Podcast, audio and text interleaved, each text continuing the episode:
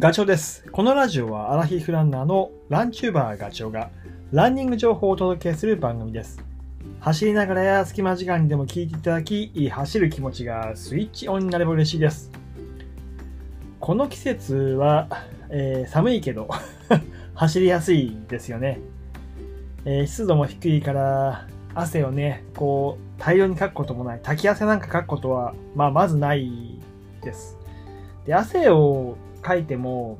なんかこう気づかない？走ってるうちはね。で、ただ、あ走り終わって、まあ、T シャツを見たり、帽子を見たりとかすると、えー白くなってる 塩です。この前の日曜日もトレランで6時間ぐらい走って、まあそんなになんかこう汗かいてなかったんだけど、かいてないなと思ったんだけど、やっぱ帽子とかこうね、脱いでみると、あの白くなってて、ああ、やっぱり汗かいてんだって。で、あと顔を触るとね、こう、何、ザラザラしてる感じあの感感じはなんかこう、走った感があるので、嫌いじゃないんですけど、あんまりね、あの、他の人が見ると、えって、結構いい潮吹いてんなって思いますけど。えー、まあ、そういうの見るとね、本当に冬でも寒くても汗ってかくんだなっていうことを実感します。あのエンジンをね、吹かしっぱなしで走り出してゴールすれば、今みたいにね、本当に汗を意識せずに走りきれるんだけど、ただ一方で、えー寒い時は足止めちゃうと、もう本当に外気、ね、気温が低いから、一気に熱を奪われちゃう。T シャツとこう肌が触れると、こう、気化熱でね、どんどんどんどんさ、あの、要は熱を奪われていく。あの、だから休憩中とかに、えー、ベンチに座ってたりとかすると、背中から湯気が もくもくと出ているとか、まさにそれは、あ熱を、熱が奪われている時ですね。いや逆に言うと本当注意しなきゃいけないタイミングでもあります。なので、それを防ぐためには、特に冬場は、えーっと、アンダーウェアを着ることをお勧めします。まあ今日はそのアンダーウェアの話なんですけど、で特に、そう、トレランは、えーっと、すぐに着替えることができない。えー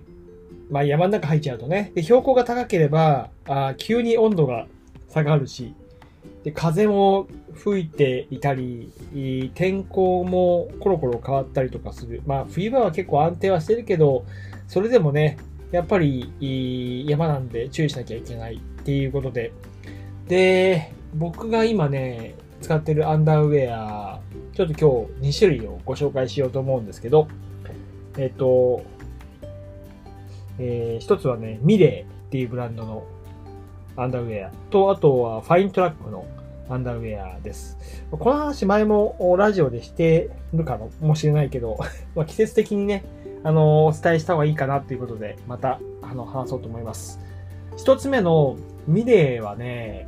あの、ドライナミックメッシュっていう、見た目がかなりインパクトがあるんですけど、僕はこれすごく愛用しています。えー、この網網にもちゃんと理由があるんですけど、もう結構パッと見るときにはね、うちの娘とかその格好を見ると、もうキモいって、ストレートに言ってきますけど、でそれ、あの、網網のアンダーウェアを着ると、ピタッとね、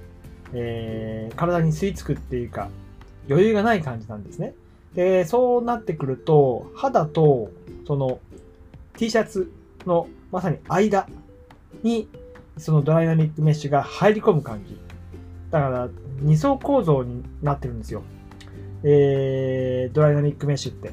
で、肌から汗が出てきたら、網、網でね、網網なんだけど、えー汗が引っかかるんです。言い方を変えると、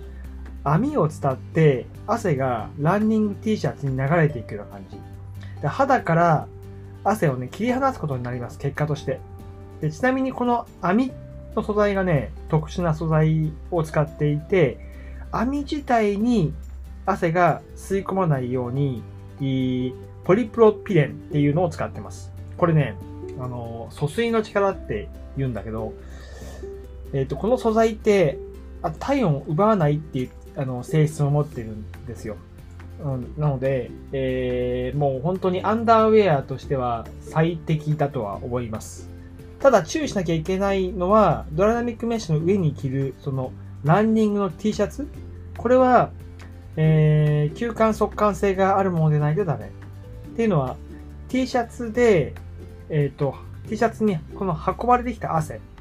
アンダーウェアの網を伝って出てきた汗をすぐに外に逃がす、乾かす能力がないと、T シャツ自体が、あの、何、水分、汗をね、含んでしまって、あの、スポンジのようになっちゃいます。で、故に、そう、綿の T シャツとかはもう絶対 NG。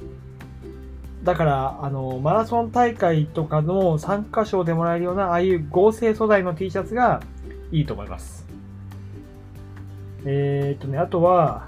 そう、ただ、そう、これは言っとかないといけないんだけど、ドライナミックメッシュはね、少し生地が厚いんですよ。厚い。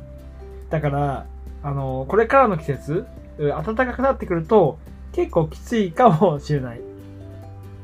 えー、まあ基本あの、説明書にはオールシーズン対応って書いてあるけど、まあ買うんだったらノースリーブのタイプがいいかな。ってな感じですね。で、あともう一つが、これはもう、使ってる人すごく多いと思うんですけど、ファイントラックのドライレイヤーベーシック。うん、ドライレイヤーベーシック。これあの、昔の名前で言うスキンメッシュですね。これあの、2020年の秋に、その昔の呼び名のスキンメッシュがリニューアルをして、ドライレイヤーベーシックっていう名前に変わりました。で、売り文句は150回、えー、要は選択しても80点の合格点。抗菌防臭加工の効果が衰えないっていうのが売りです。で、スキンメッシュの特徴は、まあ、スキンメッシュで言っちゃうけど、ドライ、もあ正確にはドライレイヤーベーシックね。ドライレイヤーベーシックは、肌に触れた、その生地、この生地に、えっ、ー、と、疎水ではなくて、さっきのドライナミックメッシュは疎水だったけど、えー、ドライレイヤーメッシュ、ドライレイヤーベーシックは、あの、撥水加工です。撥水。あの、傘に水が垂れると、スーって流れてきたじゃないですか。玉になって。あれの、あの仕組みです。あれを使う、あの加工の、えー、効果で、汗が、こう、生地をね、伝っていくんです。で、生地をよーく見ると穴が開いていて、そこからね、押し出されていく感じ。で、押し出された汗は、えっ、ー、と、さっきのミレーのドライ、えー、違う違う、えっ、ー、と、ダイナミックメッシュと同じように、えー、T シャツの方に送られていく感じですね。そんなね、発想なんです。で、逆に穴が開いているから、あの、なんか、冬寒そうに思うかもしれないけど、そんなことは全然なくて、生地自体に保温性があるという感じ。でこのね、えっ、ー、と、ドライレイヤーベーシック、これもオールシーズン用です。ただ、やっぱりね、これは生地はあそんなに厚くはないんだけど、保温性がある生地を使ってるんで、やっぱりね、秋冬ぐらいがいいかな。で、夏用は夏用で、僕も持ってますけど、よりこう生地が薄いパワーメッシュっていう商品があります。それがいいかな。で、ですね。で、まあ、今回は、あの、こういうアンダーウェアの話させてもらったんですけど、やっぱりね、冬は絶対あの使った方がいいと思います。短時間であっても、やっぱり急速に体冷えてくるので、体調不良とかね、怪我にもつながってくる。故に、常にこう体の温度をキープするっていうことで、アンダーウェアはすごく役立つと思います。もう僕はでも欠かせないアイテムですね、これは。で、今日お話しした2つの商品、ミレーのドライナミックメッシュと、ファイントラックのドライレイヤーベーシックね、スキーメッシュの情報は、コメント欄のところに貼っておくので、まあちょっと気になる方は見てみていただければというふうに思います。まあ、こんな感じでね、引き続きラジオは、まあ、グッズ紹介とか、ちょっとした豆知識とか、織り交ぜながら、あの、発信していきますので、えー、また明日かな、放送します。えー、それではまた次回お会いしましょう。ガチョウでした。バイバイ。